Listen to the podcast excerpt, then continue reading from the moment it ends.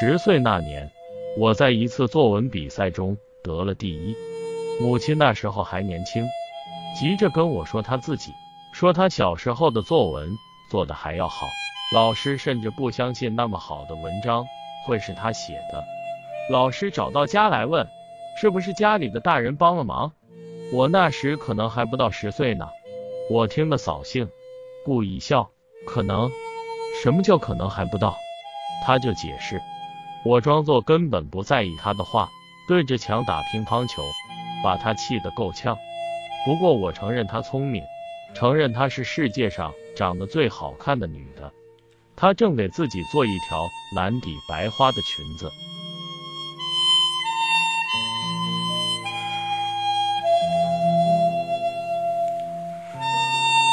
我十岁时，我的两条腿残废了，除去给人家画彩蛋。我想我还应该再干点别的事，先后改变了几次主意，最后想学写作。母亲那时已不年轻，为了我的腿，她头上开始有了白发。医院已明确表示，我的病目前没法治。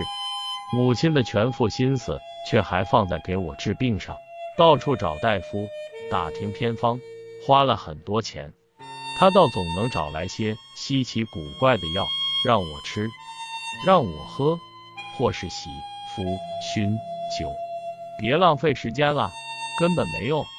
我说，我一心只想着写小说，仿佛那东西能把残疾人救出困境。再试一回，不是你怎么知道会没用？他每说一回，都虔诚的抱着希望。然而对我的腿，有多少回希望，就有多少回失望。最后一回，我的胯上被熏成烫伤。医院的大夫说，这实在太悬了。对于瘫痪病人，这差不多是要命的事。我倒没太害怕，心想死了也好，死了倒痛快。母亲惊惶了几个月，昼夜守着我，一换药就说：“怎么会烫了呢？”我还总是在留神呀。幸亏伤口好起来，不然他非疯了不可。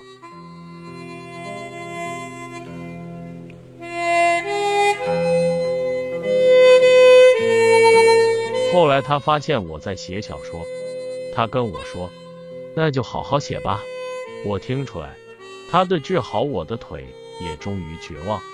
我年轻的时候也喜欢文学，跟你现在差不多大的时候，我也想过搞写作。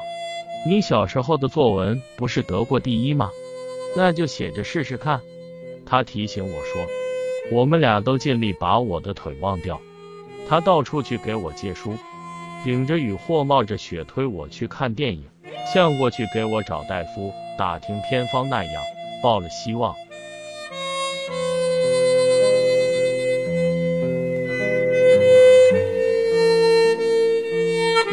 三十岁时，我的第一篇小说发表了，母亲却已不在人世。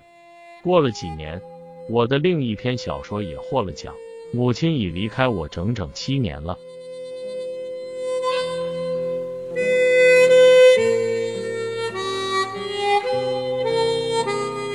获奖之后，登门采访的记者就多，大家都好心好意，认为我不容易。但是我只准备了一套话，说来说去就觉得心烦。我摇着车躲了出去，坐在小公园安静的树林里，想：上帝为什么早早的召母亲回去呢？迷迷糊糊的，我听见回答：他心里太苦了，上帝看他受不住了，就叫他回去。我的心得到一点安慰，睁开眼睛，看见风正在树林里吹过。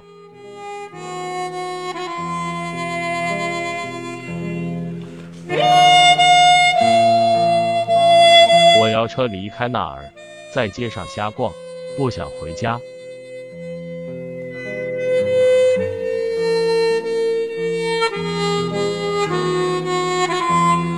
母亲去世后，我们搬了家。我很少再到母亲住过的那个小院子去。小院在一个大院的近里头，我偶尔摇车到大院儿去坐坐，但不愿意去那个小院子，推说手摇车进去不方便。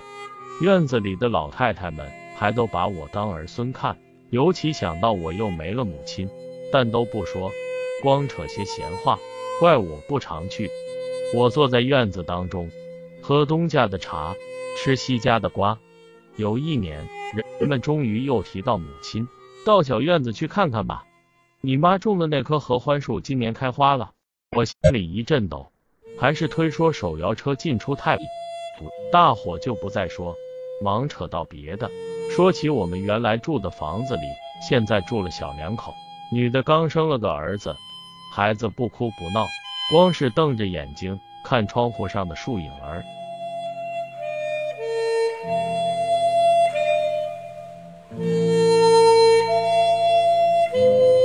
没料到那棵树还活着。那年。母亲到劳动局去给我找工作，回来时在路边挖了一棵刚出土的绿苗，以为是含羞草，种在花盆里，竟是一棵合欢树。母亲从来喜欢那些东西，但当时心思全在别处。第二年合欢树没有发芽，母亲叹息了一回，还不舍得扔掉，依然让它留在瓦盆里。第三年，合欢树不但长出了叶子，而且还比较茂盛。母亲高兴了好多天，以为那是个好兆头，常去侍弄它，不敢太大意。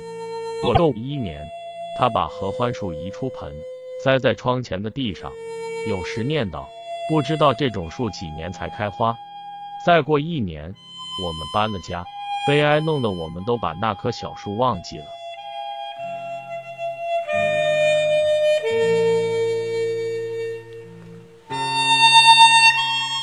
与其在街上瞎逛，我想不如去看看那棵树吧。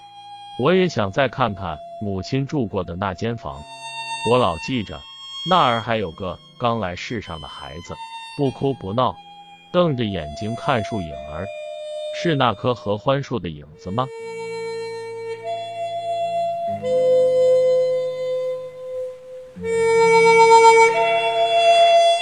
院子里的老太太们。还是那么喜欢我，东屋倒茶，西屋点烟，送到我跟前。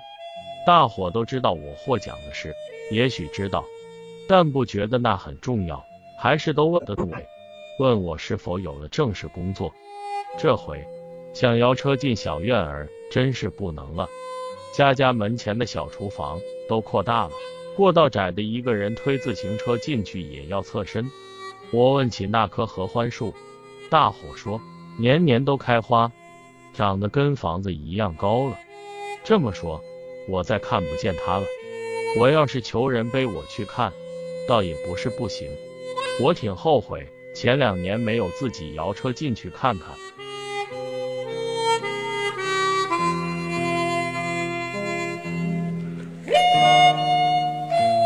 我摇车在街上慢慢走，不想急着回家。人有时候只想独自静静的待一会，悲伤也成享受。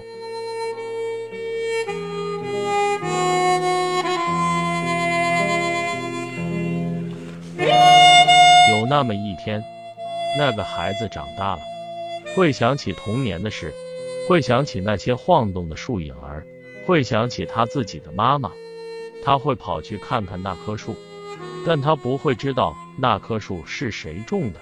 是怎么种的？